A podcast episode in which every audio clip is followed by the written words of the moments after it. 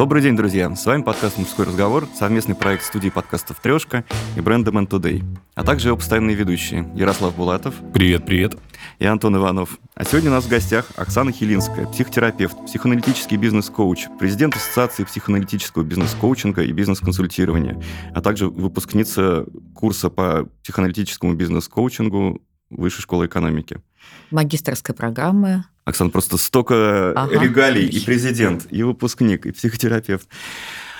В общем, э, видно, что работа проделана большая, и это как раз касается нашей сегодняшней темы, потому что тема работы в нашей жизни, она в последние годы разрослась до каких-то неимоверных масштабов. Потому что сначала пандемия, потом параллельно происходящая цифровизация как-то окончательно стерли границы между тем, где наша личная жизнь, где отдых, а где работа. И если раньше тебе начальник мог позвонить домой только в каком-то крайнем случае, вот на тот самый телефон из детства с вертушкой, то теперь в любой момент у тебя завибрировал телефон, в мессенджер пришло сообщение, и по-хорошему ты должен на него отвечать.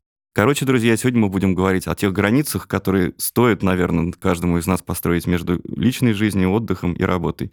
И мой первый вопрос. Оксан, правильно я понимаю, что в мире происходит какая-то пандемия поглощения нашего времени рабочими процессами, и с этим надо что-то делать? Добрый день, друзья. Я бы, э, наверное, начала с того, что, с одной стороны, действительно, как будто бы мы наблюдаем такую вот эпоху цифровизации, виртуализации. А, мы доступны как будто бы чисто гипотетически и э, днем, и, может быть, э, ночью.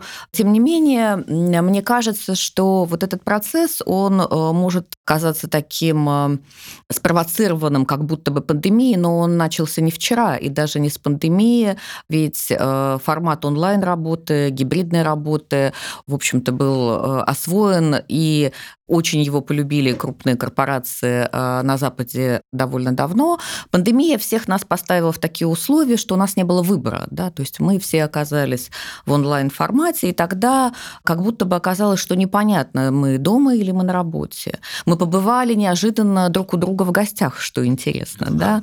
Именно здесь, в этой точке, произошло достаточно такое вот усиленное явное, да, как будто бы стирание границ. И всегда, как у всякого явления, у этого есть разные проявления и разные стороны. То есть, с одной стороны, конечно, как будто бы свобода, как будто бы ты можешь запланировать что-то сделать утром, а что-то сделать а, вечером. А с другой стороны, как вы верно отмечаете, вроде бы существует такая там, фантазия, гипотеза, что если э, в мессенджере я получил сообщение в 12 ночи от своего руководителя, то я должен на него немедленно ответить. Ну, наверное, э, я бы задала вопрос, почему вы так э, думаете, почему у вас такое ощущение. Конечно, удерживать э, границы, когда они не так э, четко определены, как, э, знаете, когда мы были маленькими, включали «Спокойной ночи, малыши», 9 вечера, спать. все понимали, что теперь время идти спать. И в этом был, на самом деле, такой глубокий смысл по-своему, который отражает вот этот вот ритм, угу. ритм жизни. День, ночь, день, ночь, работа, отдых.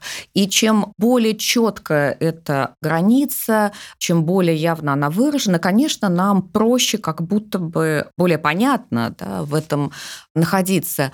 Но жизнь, э, наша работа, она развивается так, как она а, развивается, и действительно это определенный вызов удерживать эти границы, но это не означает, что это невозможно. И э, все-таки я бы тогда говорила о выборе человека и подумать, что с ним происходит, о причинах Например, э, если там, когда вы укладываетесь спать со своим партнером, вы открываете телефон и просматриваете рабочую почту. Ну, наверное, это даже не столько о границах, сколько э, задаться вопросом, да, а что сейчас происходит. И отвечая на ваш вопрос, да, границы действительно, конечно, более размыты. И действительно, вот эта вот э, виртуализация, она означает то, что я ментальная, я наша телесная, и эти границы тоже э, размываются.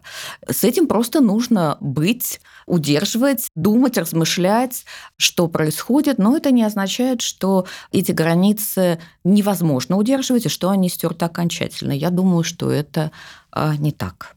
Ты упомянул ритм жизни, и действительно, мы сейчас находимся на пороге очень приятного этапа в этом ритме, потому что вот-вот уже декабрь, вот-вот уже новогодние праздники. И я очень часто слышу от людей, что я полноценно отдохнуть могу только в новогодние праздники, потому что отдыхают все, и никто не будет писать, никто не будет звонить. Но в отпуске себе позволить этого не могу. Насколько, по твоим ощущениям, это действительно большая проблема, что люди, даже находясь в отпуске, не могут дать себе право выключить мессенджеры и полностью игнорировать все рабочие процессы. Тем более, что, наверное, одна из э, вещей, которые подталкивают к этому, то, что действительно все меняется очень быстро. И последние годы показывают, что надо реагировать оперативно. Ты боишься выпасть из этого. Это общая проблема или это какие-то частные случаи? Ты, собственно, по-своему отвечаешь э, уже в вопросе, да, как бы есть ответ. Ты боишься выпасть. Угу. То есть что за этим стоит? Как если бы э, что-то такое страшное, неотвратимое произойдет, если ты позволишь себе э, отпуск и не будешь э, включен в какой-то рабочий процесс, что-то произойдет без тебя. И это просто поднимает определенную тревогу, судя по угу. всему, которая как-то плохо, как будто бы сочетается с отдыхом. Но здесь, наверное, необходимо подумать о том, что да, определенную долю там какой-то такой тревоги э, мы, в общем-то, способны э, выдерживать, с одной стороны, но а с другой стороны, вот это вот понимание, чувствование и доверие, и вот э, чувствование в том, что если я вернусь, то драматически все равно ничего не изменится. Ничего драматического без меня не произойдет.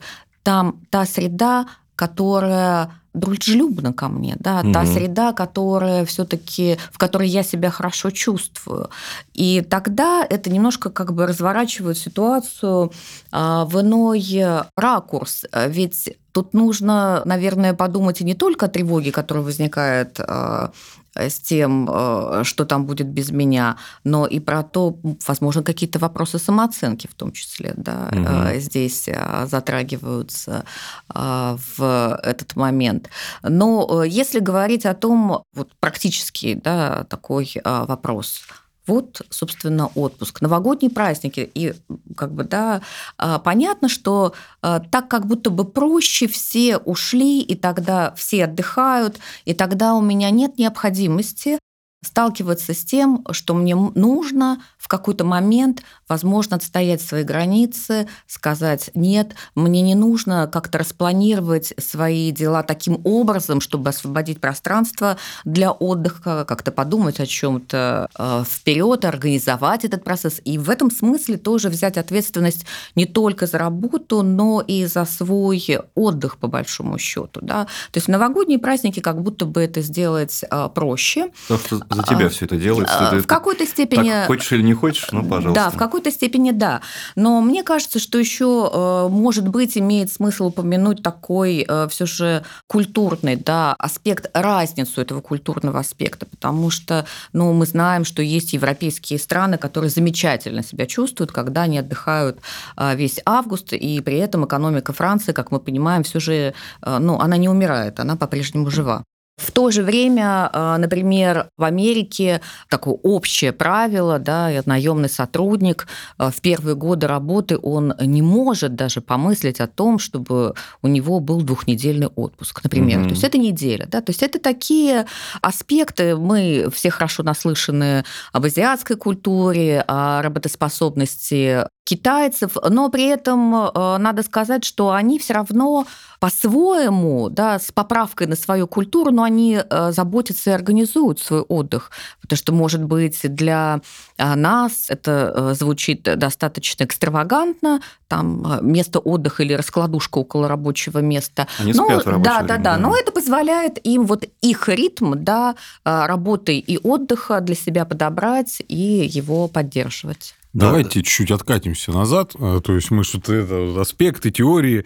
Все-таки, если мы говорим про разделение жизненных наших границ между работой, чаты вот эти пресловутые, да, сам понимаю, вот биби, биби, ты, блин, там смотришь, ты онлайн, думаешь, блин, он же увидит, что я был онлайн. Ну, как не ответишь, да, то есть некрасиво. Как на практике это сделать, то есть как вот функционирует вообще это все, как договориться с начальником, чтобы не вызвать конфликта, или все-таки это там, это реально, это нереально. Все же организация, как мы уже много раз выяснили, функционирует в эмоциональном там ключе, начальника, да, там, директора. То есть как вот договориться? Угу.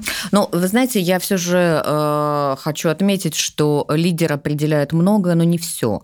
А корпоративная культура складывается из многих факторов, и коллектив, и команда – это больше, чем лидер.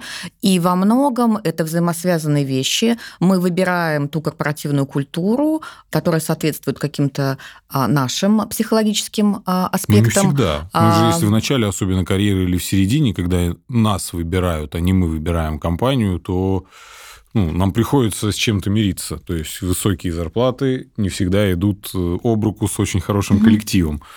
То есть, если кто-то в компании да, платят хорошие деньги, обычно там выжимают из человека, особенно в корпорациях, ну, все соки. То есть как взаимодействовать с этими людьми, как выставить границы? Корпорации, которые выжимают из человека все соки? Ну, вообще, или с начальником, который вот э, пишется в нерабочее время, а потом так, ну, не на роком он начинает намекать. А что ты там вот не отвечал мне в 6.15 вечера?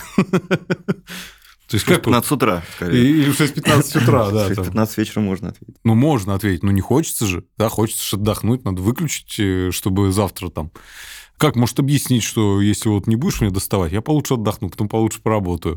То есть какие есть вот практические советы, как договориться? Но вы знаете, ведь э, не может быть универсального совета, а, как договориться с э, каким-то конкретным э, человеком.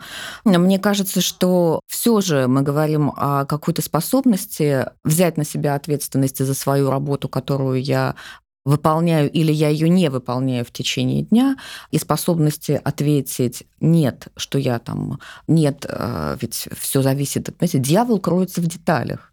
Можно по-разному ответить «нет». А можно сказать, что я это сделаю завтра в 9 утра. А можно сказать еще как-то иначе. Но это интересное чувство, да, что если вас ваш руководитель видит онлайн в 6.15, то как будто бы это такая связь, которая не разрывается ни днем, ни ночью. Ну, это, наверное, не так. А я думаю, что здесь, знаешь, поправь меня, если не прав, договориться надо в первую очередь, наверное, с самим собой, потому что часто люди, ну и ты сама об этом говоришь, загоняют себя вот в эти э, рамки, когда они не могут принять на себя ответственность о том, за то, чтобы позволить себе выпасть из рабочего процесса, отдохнуть. И поэтому, если ты договоришься с собой, наверное, тебе будет проще договориться с начальником. То есть ты не так сильно от него зависеть будешь. А, ну, безусловно, потому что, опять же, да, это э, все очень связано с чувствованием, ощущением своего профессионального я, своего чувствования, да, кто я как э, профессионал. Угу. И э, без этого, вот без контакта э, с этим чувством, э, конечно, очень сложно удержать границу. Опять же, это не означает, что необходимо, знаете, как-то рубить все э, шашкой. Нет, речь идет не об этом этом речь идет об абсолютно достаточно естественных а, вещах. Конечно, я понимаю, о чем говорите вы, что появляются а, новые компании, которые, собственно, создаются очень молодыми людьми, которые всегда на связи, которые, а, в общем-то, фактически живут виртуальной жизнью. Но это, мне кажется, несколько другой вопрос, потому что, да, действительно, при такой ситуации вот этот вот баланс а, даже здесь не работа и отдых, а я бы сказала, это баланс такой виртуальной жизни, виртуального общения и выход вне виртуальной жизни и в реальную жизнь, в реальное общение. Да? Я бы, наверное, говорила скорее об этом. Но про практические советы, мне кажется, что ответственность, собственно, за свою работу, вежливо и верно а, думать о том, что отдых – это не только ваше право, но по-своему ваше обязанность а, заботиться о себе, о том, чтобы вы а, работали достаточно эффективно и продуктивно и а, не выгорели через месяц на работе, которой вы отдаете 23 часа из своих суток.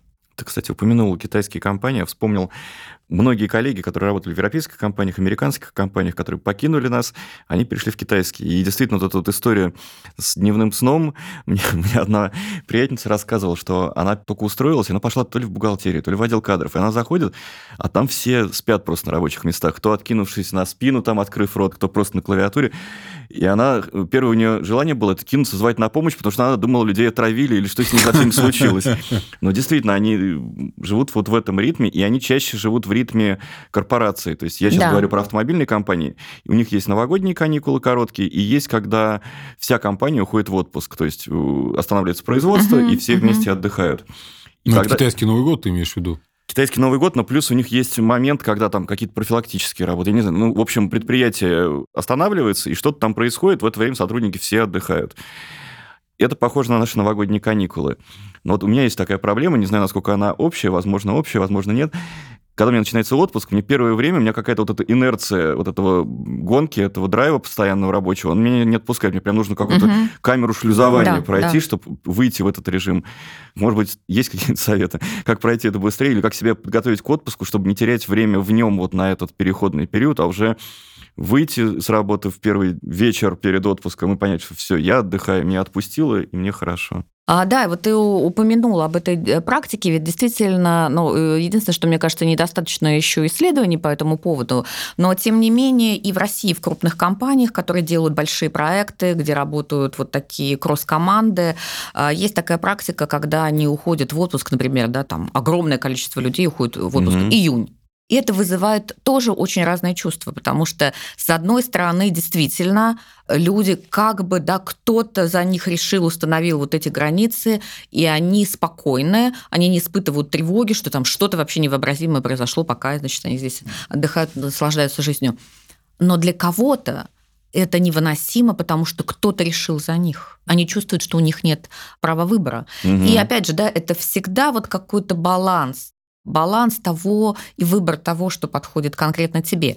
А если отвечать на твой вопрос, э, действительно, Э, во многом зависит от интенсивности и продолжительности такой, э, скажем, усиленной работы. Вот представь, если ты есть разница, да, там условно ты спишь 2 часа в сутки, да, остальное время работаешь, или ты спишь 8 часов в сутки, остальное время работаешь, и потом уходишь в отпуск, ты будешь себя по-разному чувствовать.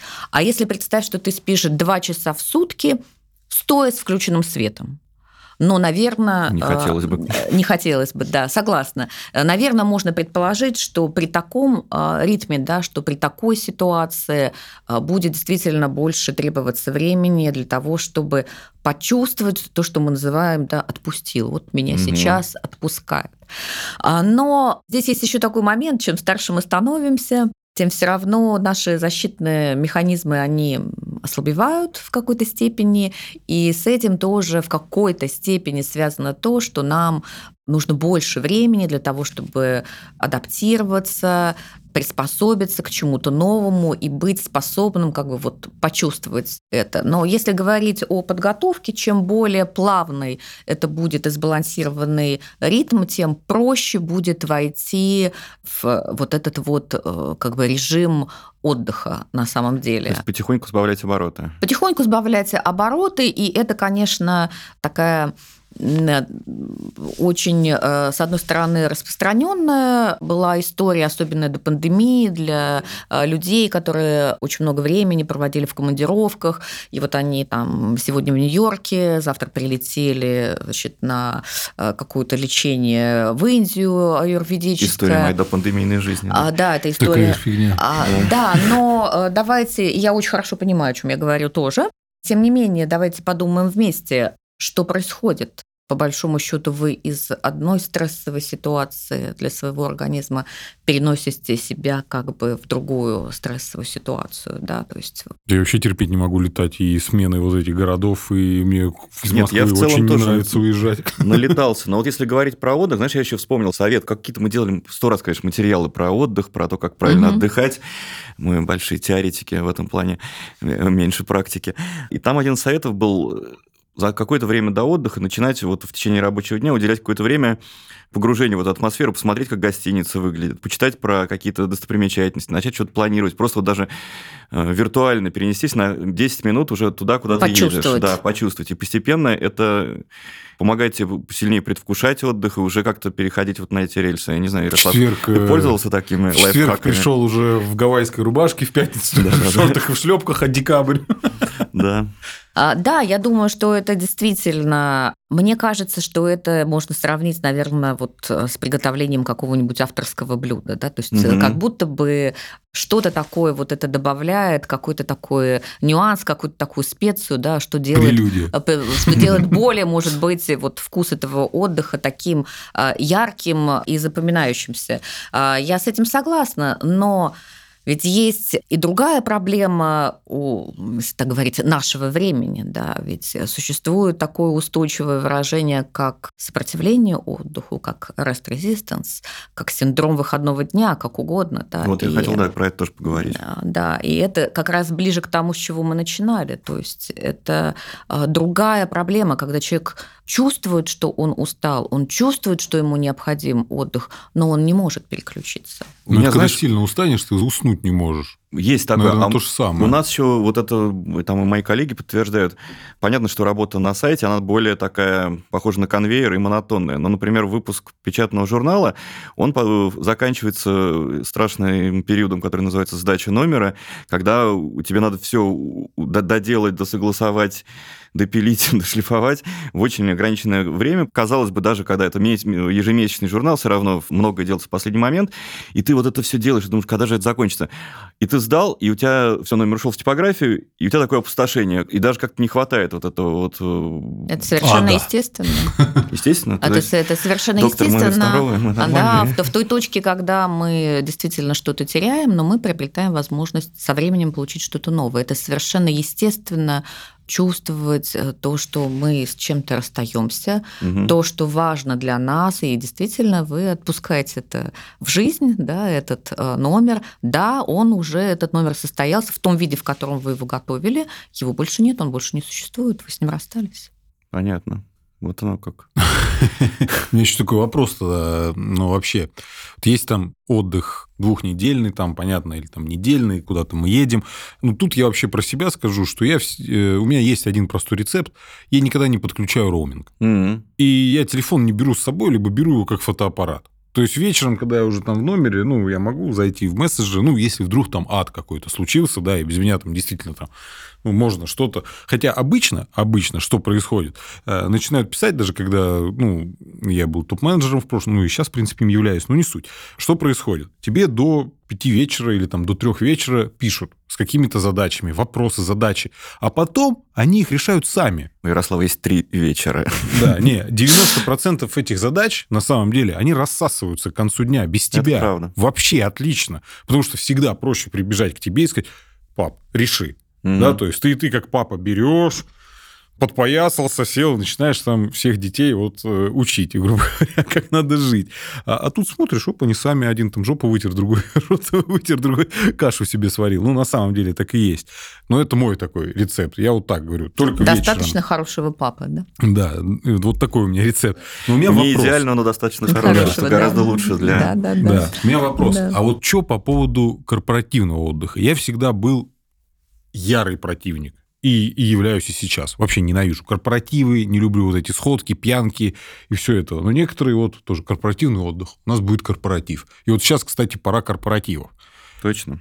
Что это? Ну, здесь вот корпоратив, мне кажется, корпоративы рознь, потому что когда ты сказал корпоративный отдых, мне почему-то пришло в голову, что это как если бы компания выезжала Ну, иногда и выезжают, да, на три дня, четыре. Да, да, да. Ну, здесь очень зависит от цели и задачи, которая стоит э, на самом деле перед компанией. Ну, если говорить про вот сейчас уже почти канун Нового года, э, мне кажется, что это хороший повод вообще-то по-хорошему, да, как-то увидеть друг друга, понять, э, как а много хорошего было сделано э, для того, чтобы был момент э, не бесконечного движения, а в этом движении были все-таки остановки, когда вы присваиваете определенные результаты. Ну, то есть это, можно сказать, там не, какое-то, не какая-то пьянка, а устроить премию Грэмми, да, то есть выдать награды. Ну, если утрировать, то э, символическую премию Грэмми... Подвести, я имею в виду, черту, да, то есть неплохо бы. выводы ну, и так далее. Неизбежно. Можно отрицать, что конец года – это подведение черты, Нет, но это, это по-любому подведение это подведение, черты. Это а подведение это? Да, Кто-то подвед... отрицает, да? Это Сейчас под... модно отрицать? Подведение черты этого года в любом случае. 100%. Происходит это или не происходит, есть корпоратив или нет.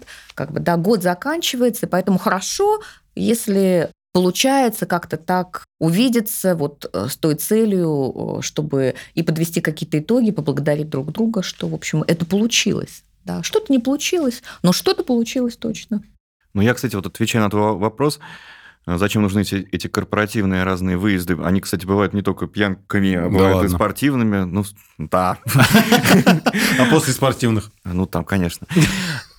Э, в очень больших компаниях бывает, что люди из разных отделов даже не общаются друг с другом. А, например, если они попадают в некую футбольную команду, сейчас э, корпоративный футбол сильно развит, у них эти вот потом и внутрикорпоративные связи улучшаются, потому что они видят друг в друге не только вредного чувака, который там тебе по почте отвечает, нет, я не буду, я не, не согласовываю, это не, там, не, не подходит, или не отвечает тебе, а вы уже по-другому себя видите и, и лучше общаетесь.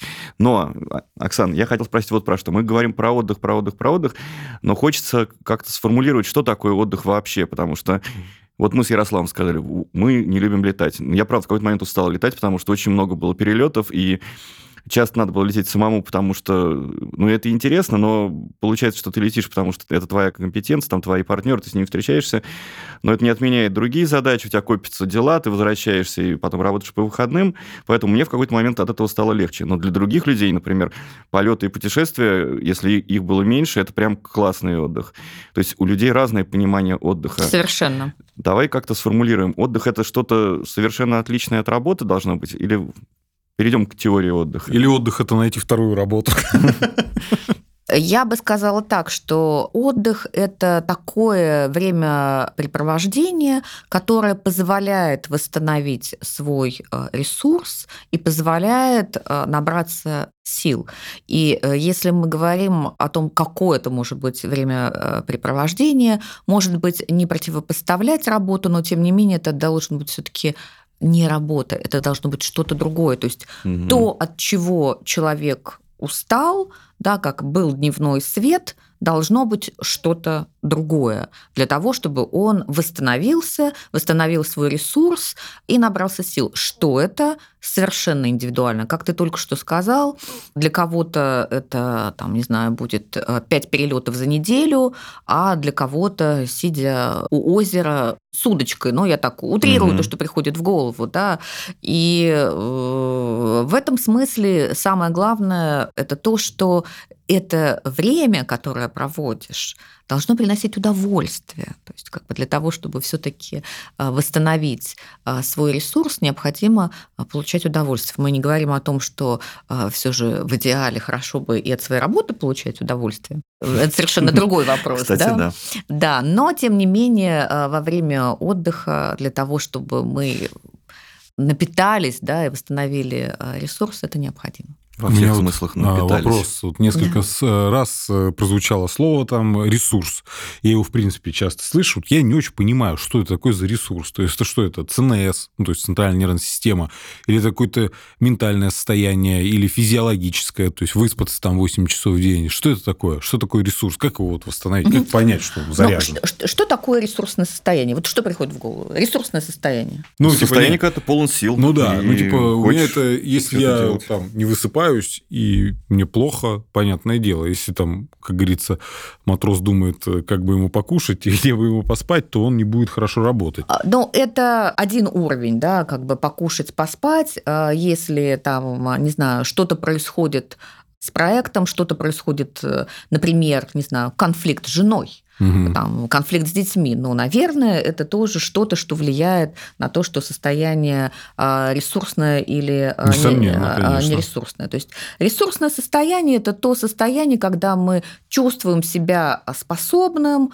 делать что-то в том ритме нашем индивидуальном, который мы чувствуем а, для нас обычен, и нормален, но хочу сказать, что это не означает, что это константа. Да, что mm-hmm. У меня было 20 лет столько, да, вот как бы там желание что-то делать и способности, а там в мои там условно 40 лет у меня э, это по-другому. Мне кажется, мы это должны компенсировать опытом. Ну, то есть, грубо говоря, в 20 у нас много энергии, но мало опыта, и мы там пашем-пашем с этим плугом бежим, да, там, и, грубо говоря, мы там 10 километров прокопали, а засеяли только километр, грубо говоря. Опыта не хватило и силы, да, там. А в 40 мы уже должны как-то, ну, опытом, мне кажется, компенсировать э, вот эти ресурсы те самые. У нас же нет другого выбора. Как вы считаете? Я считаю, что выбор есть, и это как раз, собственно говоря, показывают другие исследования да, про то, что, в общем-то, с продолжительностью жизни становится, не относится напрямую, правда, к теме нашего разговора, но очень интересно, что э, на самом деле, хотя по-своему это тоже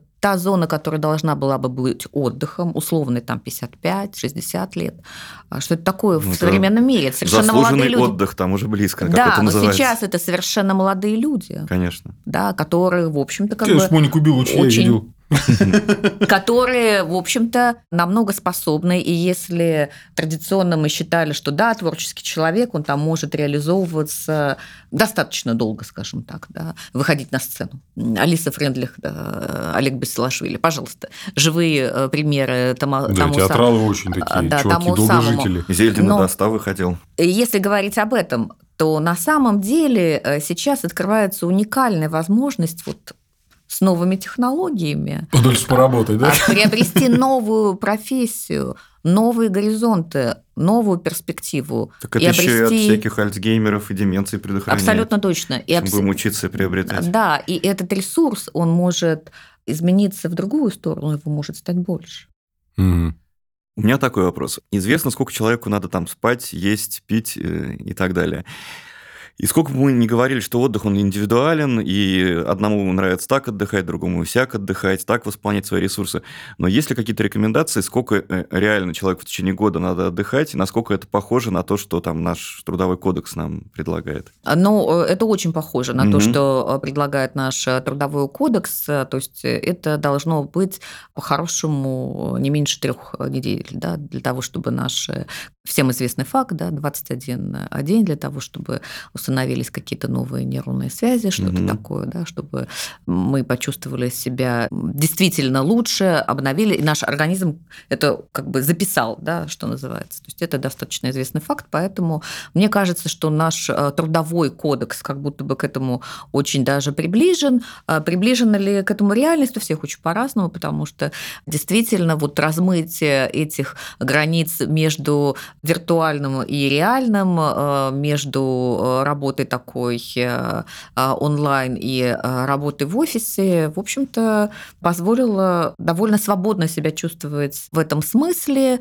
и, по крайней мере, иметь выбор, да, сколько mm-hmm. мне отдыхать, где мне отдыхать, сколько мне работать и где мне работать. И он в современной реальности гораздо этот выбор конкретно, да, он более богатый чем это предопределено Трудовым кодексом. Кстати, вот о современной реальности. Вот мир в том виде, в каком мы существуем в нем, и в каком там наши, наши родители были, с вот этими отпусками три раза в год и в сумме там примерно месяц, он не так давно существует. А вообще вот на протяжении истории отношений человека и отдыха, отдыхали ли люди раньше, или это уже такой элемент современной нашей цивилизации? А, ну, смотрите, ведь э, давайте посмотрим на религию там, например, э, иудеи и христиане, да, ну угу. все же один день э, в неделю, ну нельзя, может быть, это кощунственно сказать отдых, ну хотя суббота это в общем как бы встреча с семьей, да, там для да. иудеев это отдых, то есть все-таки этот ритм задавался с древних э, времен, поскольку это похоже на ритм жизни угу. по большому счету. Другое дело, что для какой-то части людей долгое время отдых отдых был, наверное, роскошью. Для э, древних людей, э, греческих философов, э, работа была тяжелым бременем, да, потому что именно в созерцании, в думании, в рефлексии рождалось что-то, рождалось вдохновение, и это было как будто бы считалось да, таким периодом отдыха. И если об этом так подумать чуть более, наверное, серьезно, ведь э, с одной стороны, я имею в виду вот о социальном таком расслоении, угу. да, то есть э, с одной стороны, да, как будто бы была часть людей, которым был этот отдых недоступен, это была э, там жизнь на грани выживания такого, да, очень все сосредоточена на физиологическом, скажем, да, ну, и жили выживании. Меньше, наверное, тоже а, связано. А, да, безусловно, не только медицина. Безусловно, это сказывалось и на продолжительности жизни в том числе, а, но ведь если посмотреть на другую прослойку да, людей, те, кто не были заняты работой, и как это было тяжело, да. и не просто получить удовольствие от э, бесконечного чтения романов. Но если говорить вот про наше поколение, смотри, вот мы начали с того, что действительно границы размыты, и мы на нашей практике из такого аналогового мира перешли в цифровой, то есть это вот наше поколение, кто начинал еще до цифровизации, угу, пережил ее или переживает сейчас, или уже находится вот в каком-то новом мире. Как ты думаешь, именно наше поколение будет теми, кто определит эти границы и новые правила игры? Или вот это зыбкое субстанция смеси работы и жизни, она так и будет еще устаканиваться довольно долгое время. Ну, э, я не знаю, вот в контексте современности долгое время, что это такое, э, честно говоря, э, все меняется достаточно стремительно. Я думаю, что эти границы будут какое-то время еще устанавливаться в любом случае, потому что они еще непонятны, и даже недостаточно исследований, не так много времени прошло для того, чтобы понять, последствия, собственно, для психики человека, а, нанесенного пандемией. Я здесь говорю не только о страхе смерти, который, естественно, был у всех угу. актуализирован. Да. Я здесь говорю вот этим а, вынужденным да, состоянием, когда человек был лишен роскоши вот, живого контакта, живого общения, вот этой телесности, и была для многих, для тех, кто живет один, это была в чистом виде ну, общение. Да, это была только виртуальная реальность, и сложно сейчас сказать, что это было для человека, да, какое влияние и какие последствия для его психики, какой урон или, может быть, наоборот, да, то есть пока еще непонятно. Поэтому говорить о том, как э, будут э, долго устанавливаться эти границы, очень сложно, потому что то, что мы видим сейчас, по крайней мере, в нашей стране, Возможно, это, кстати, обратная такая реакция, это уже во, многом вызвано, там, спровоцированной тревогой, но ведь что происходит? Гибрид очень хотят работники, ну, если так обобщенно в целом говорить, да, и очень не хочет работодатель. Расшифруй, непонятно. А, но после пандемии, когда все работали вынужденно а, в онлайне. Был какой-то такой период, когда еще не совсем сняли ограничения, и многие компании на свое усмотрение все уже оставляли, да, как вот этот формат гибридный.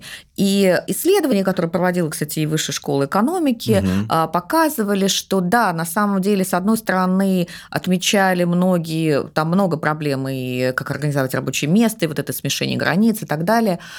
Но эти исследования показывали на какой-то период времени, мы не знаем просто, как это было дальше, да, на какой-то период времени, как ни странно, повышение эффективности Сто процентов. А я объясню даже почему. Собственно говоря, что первое бросилось в глаза? Ну, естественно, ежедневные летучки. То есть тебе нужно понять, что будет делать человек, какие задачи будут выполняться. И тебе тоже нужно ставить себе задачи. И то есть какая ситуация происходит? Собирается вот там команда или там, ну, не суть, отдел, вся компания, там, ну, вряд ли 150 человек там по отделам обычно собирались. И если в офисе ты прекрасно делаешь вид, то, что там, ну, ты 3-4 задачи сделал, ты попил кофейку, с кем-то поболтал, с кем-то пообщался, и вроде бы ты работаешь, и вроде бы все окей. Что происходит, когда ты, собственно говоря, садишься дома, да, там на удаленке. Происходит следующее. Тебе начальник каждое утро говорит, чем ты будешь заниматься 8 часов. И ты должен, ну, родить какие-то задачи, да, там, не текучку, то, что я выставлю счет, там, еще что-то, вот это, вот это. Тебе нужно там, так, я сделаю для компании сегодня вот это. То есть заранее ты, во-первых, блин, за день ты начинаешь придумывать, что тебе сделать, а потом ты это реализовываешь. Не факт, что это даже будет в перспективе кому-то нужно или полезно, да, но тебе нужно конкретные дела сказать, что ты будешь делать сегодня. И ты начинаешь это делать. И то есть, э, если, говорю, ты приходишь на работу, ты вообще там не думаешь, ну, поставили задачу, я сделал. Не поставили, и хер с ними, да, там, или ты ее делаешь там три часа. И получается, что ты ежедневно начинаешь себе накидывать, накидывать, а потом ты начинаешь работать до 8 вечера, до 9 вечера, ну, потому что ты не выходишь из ну, дома. Потому что границы размываются, да. их сложно удерживать. А, но тогда возникает вопрос, как интересно, почему э, эта практика такая, как будто бы всем удобная и эффективная, похоже, не прижилась в крупных корпорациях в России. Да, все очень просто. Выгорание идет очень быстро. Команды распадаются, люди уходят, им это перестает нравиться. И мы подходим здесь к очень интересному вопросу. Когда мы говорим про границы, да, и в том числе границы вот, э, виртуального, э, реального, и как это будет устанавливаться, это сейчас живой, по сути, процесс. Он сейчас на самом деле и происходит, потому что, с одной стороны, я-то думаю, что там еще очень много тревоги, на самом деле, у самих э, компаний возникает, которые через какое-то время да, заставляет все равно взять контроль в свои руки, и в том числе ну, видеть, что, больше что происходит. Но конечно, да, Гораздо сложнее эта проблема таких вот э, э, кросс-национальных каких-то команд, в том числе, да, которые разбросаны по всему миру. Это вызов настоящий, действительно, э, держать команду мотивированной, сплоченной, которая соединена единой идеей, объединена единой какой-то понятной задачей, и при этом существует только виртуальной реальности. Это настоящий вызов. Некоторые справляются, не, ну, но смотрите, не все. Я же говорю, да. вот, если человека выдернуть из офиса, он там раньше хотя бы ходил по улице, да, там, ну, доходил до метро, до работы, там какие-то шаги условно делал, какая-то активность. Ну, представь, что с ним будет через 4 месяца удаленки, через 5 ну, это плюс 15 килограмм, здравствуй, депрессия, то есть из физиологических даже показателей. Ну, это все индивидуально. Слушай, я на удаленке пандемии, мы в марте, по-моему, уехали просто на дачу и жили там все лето до осени. А Слушай, ну, это замечательно. А я теперь, вообще, я теперь вообще не хочу туда ехать. Мне так надоело там, хотя, если говорить про активность, я там каждый день бегал с детьми, и, в общем, все было прикольно, но возвращаться вот в этот формат я не хочу. Я с радостью вернулся в офис, мне прям по кайфу, потому что мне удобно все-таки делить. Вот я в, в этом месте побыл, в этом месте побыл. А когда рабочее пространство, еще то, что, с чего Оксана начала, стало вторгаться в мой дом, то есть у меня есть рабочее время, и я не помню, раз в неделю или два раза в неделю у нас были совместные зумы, чтобы вот мы как бы социализировались. И каждый раз я думаю, господи, это хрень сейчас опять начнется. И вот ты сидишь и вымучиваешься, причем ты, ладно бы там в зуме у тебя, ты же ходишь пить кофе и есть не совсем отделом, и не во главе с начальниками, я надеюсь, а ходишь просто там с кем-то, с кем тебе приятно. А здесь все сидят, еще не могут говорить одновременно, а по очереди каждый что-то говорит. Это такая была обязаловка нудная совершенно. Я же говорю, вот именно из-за этого эффективность на короткое время повышалась, потому что все себя чувствовали бесполезными и начинали себе выдумывать какие-то задачи. И как будто бы, вот, ну, как вот многие корпорации работают с принтами э, или да, там, да, ну, да. задачами. Да. И они такие, анали... как, как можно провести аналитику, как эффективность, какая? Ну, то есть, либо это объем, прибыль, да, там, ну, вряд ли она сильно росла. Ну, если только у каких-то отраслей из-за экономических показателей и соображений, да, там, в пандемию они выросли. Ну, это не заслуга компании, да. То есть, как они оценивали эффективность? Количество выполненных задач. Ну, естественно, оно было там в пять раз больше. Потому что все сидели, там даже бухгалтера, да, они там бедные сидят. Ну, хера мне сделать, господи, что мне сделать? У меня же только текучка, ну, что я сделаю? Да, и начинают, ну, я оптимизировала бюджет, я оптимизировал таблицу Excel. Ну, ты смотришь, сидишь, думаешь, хера мы все это делаем? Куда мы себя просто загоняем, да, там, и кем мы вообще выйдем из этой ситуации? Всегда нужно, мне кажется, задаваться таким длительным вопросом, а что мы за это получим? И что мы получим за это, если мы не будем это делать? Но это такое мое мнение исключительно. Да, но видишь, опять же, у меня другая работа. То есть, у меня как было, я должен написать определенное количество текстов в журнал, определенное количество текстов на сайт. И подкасты мы тоже туда уже писали удаленно. То есть, в принципе... Все... Ну, ты производственник, понимаешь? А есть ну, да. отделы, то есть, операционного характера. То есть, бухгалтерия, финансовый отдел, продажники. А вот что тебе продажник должен родить? Что он сегодня должен сделать? Ну, я должен кому-то позвонить. Что он еще может сделать? Ну, КП он сделает. Ну, ему такие, ну, это что ты все время делаешь. А вот ты дома, ты там время сэкономил. Что ты еще сделаешь полезного для компании? Это фигня всегда начинается. Но если вернуться к теме отдыха, вот я упомянул то, что мне вот такое постоянное нахождение, в, казалось бы, в комфортном домашнем семейном пространстве, угу. мне довольно утомительно оказалось. Если проецировать это на отдых, понятно, что у многих есть семьи, дети и все вот это счастье. Я без иронии говорю, хоть прозвучало как будто с иронией. Да, прозвучало немного как с иронией. трое детей, просто ему тяжело. Я люблю детей и все остальное. Но вот, кстати, мы часто на подкасте говорим, что действительно семья – это еще одна работа. Как э, Вот сегодня с коллегой общался, он говорит, я очень хочу отдохнуть один. Как мне это объяснить там семье, чтобы никто не обиделся? Ведь действительно, наверное, иногда э, человеку хочется и от этой, в кавычках, работы домашней тоже как-то передохнуть насколько это распространено, насколько это важно, и насколько семья там должна принимать, что иногда мы не едем все вместе, у нас есть разные интересы, мы можем дать кому-то отпуск из этой ячейки общества. Ну, э, я э, думаю, что я в какой-то степени здесь э, повторюсь, нет единой инструкции и единого лекала 100%. Да, можно сказать, что семья и вообще наша личная жизнь в какой-то степени, ну, не знаю, работа или не работа, но это внутренняя работа точно, потому что мы находимся в отношениях с другими людьми. И это требует определенной работы, а дети требуют заботы. И это реальность. Да? И если говорить об отдыхе, то мне кажется, это во многом вопрос ожиданий от этого отдыха.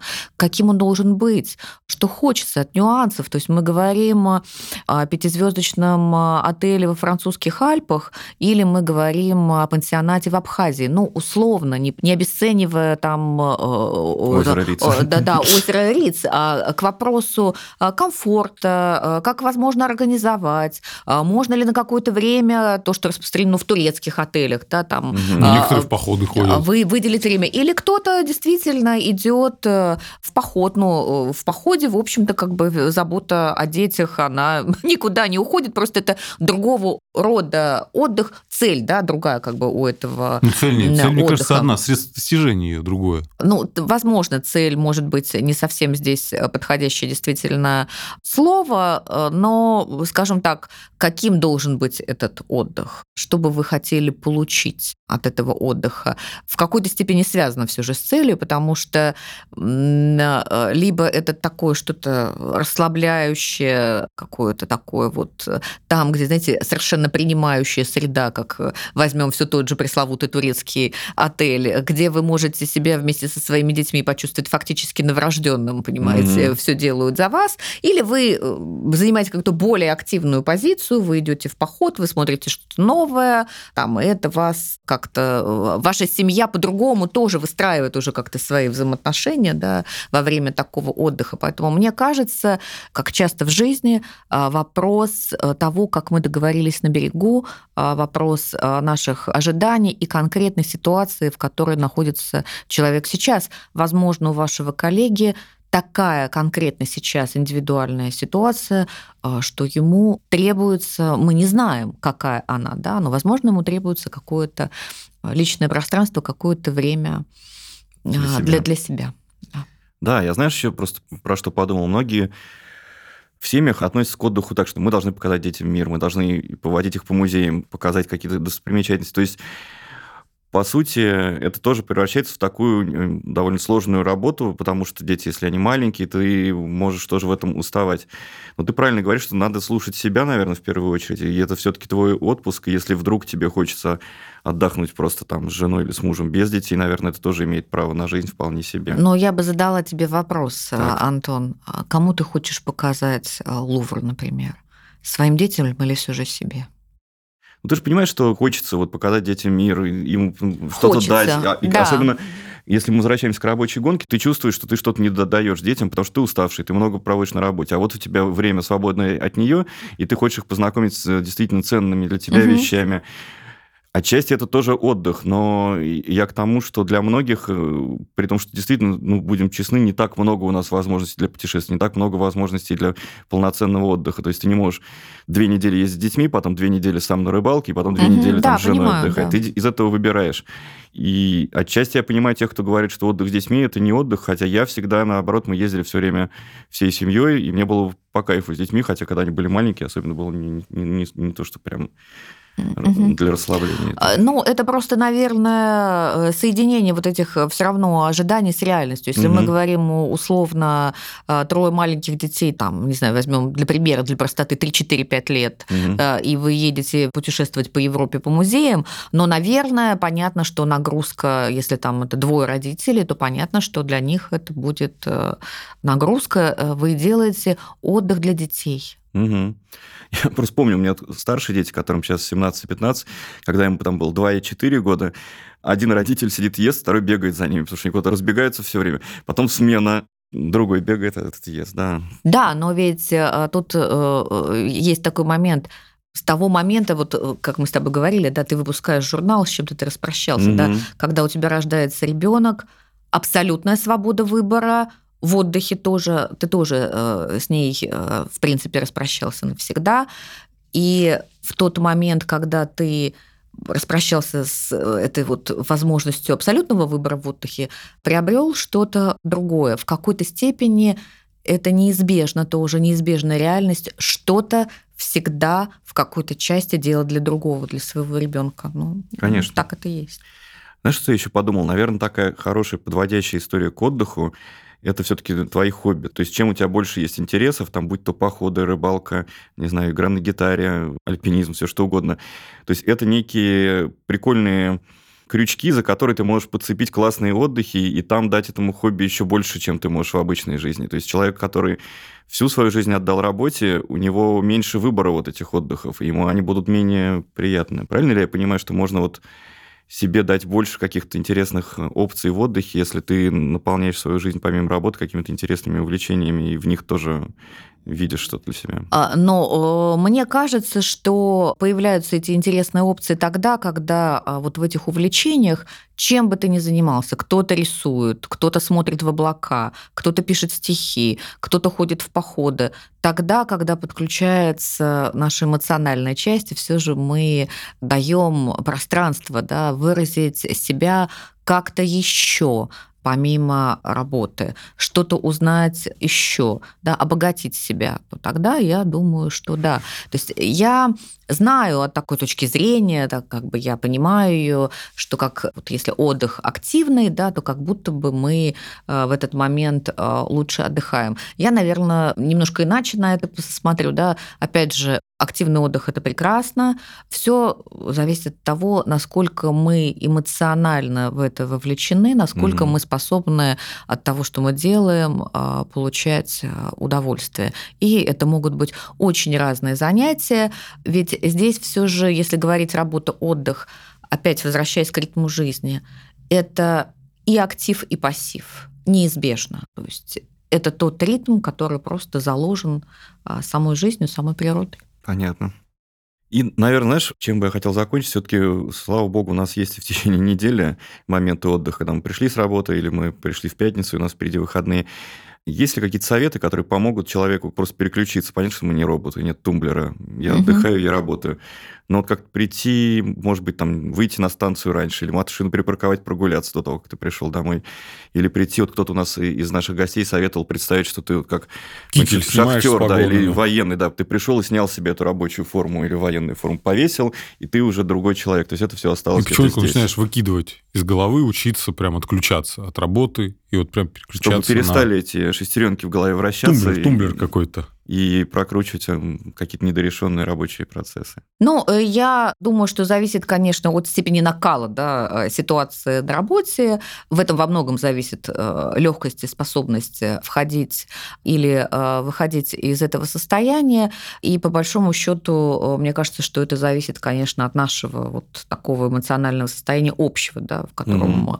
мы находимся настолько легко или нелегко, мы на самом деле переключаемся переключаемся. Я думаю, что единого э, совета нет. Хорошо, вот с образами снял э, шинель, э, надел любимый домашний халат. Нужно понимать, что, собственно, ты любишь, что тебе нравится, что тебе доставляет удовольствие, но тем не менее сохраняя вот этот вот а, ритм активности и пассивности. То есть вот ты упомянул про то, что выйти там, а, пройтись, побыть на свежем воздухе, сделать какой-то такой вот, а, наверное, переход как раз вот или из актива в пассив, либо наоборот, дать себе что-то другое для того, чтобы попробовать переключиться на и настроиться на отдых, потому что отдых подразумевает все же не только наше обязательно и физиологическое хорошее состояние, и различные способы есть, да, как, э, собственно, помочь это сделать, как э, та же прогулка, не знаю, там, э, чашка молока теплого на ночь, что угодно, но все же и что-то для души, в том числе иногда встреча с другом, для кого-то там, не знаю, это звонок какому-то близкому человеку, для каждого свое. Ну что ж, друзья, я надеюсь, что сегодня вы узнали какие-то полезные для себя вещи, которые помогут вам действительно отдохнуть, вернуться в то самое ресурсное состояние, которое не только позволит вам работать, но и позволит получать удовольствие от работы, потому что, как сказала Оксана, я к этому присоединяюсь всеми руками и ногами, не только отдых, но и работу, которой мы посвящаем столько времени, тоже должна нас радовать. Не забывайте об этом. Ну и пусть все у вас будет в жизни в кайф, хорошо и в том самом балансе, который все мы ищем. С вами был подкаст «Мужской разговор», и сегодня нашей гостью была Оксана Хилинская, психотерапевт, психоаналитический бизнес-коуч, президент Ассоциации психоаналитического коучинга и бизнес-консультирования. Спасибо, друзья, что были с нами. Это был подкаст «Man Today. Мужской разговор». Слушайте нас на всех стриминговых платформах. Пишите комментарии, ставьте лайки, рассказывайте о нас своим друзьям. Это нам очень поможет чувствовать, что мы делаем что-то важное. И, конечно, подписывайтесь на наш телеграм-канал. Там вы можете найти дополнительные материалы, конкурсы, наши фото. Впереди у нас еще много важных и интересных тем для разговоров. До встречи, друзья!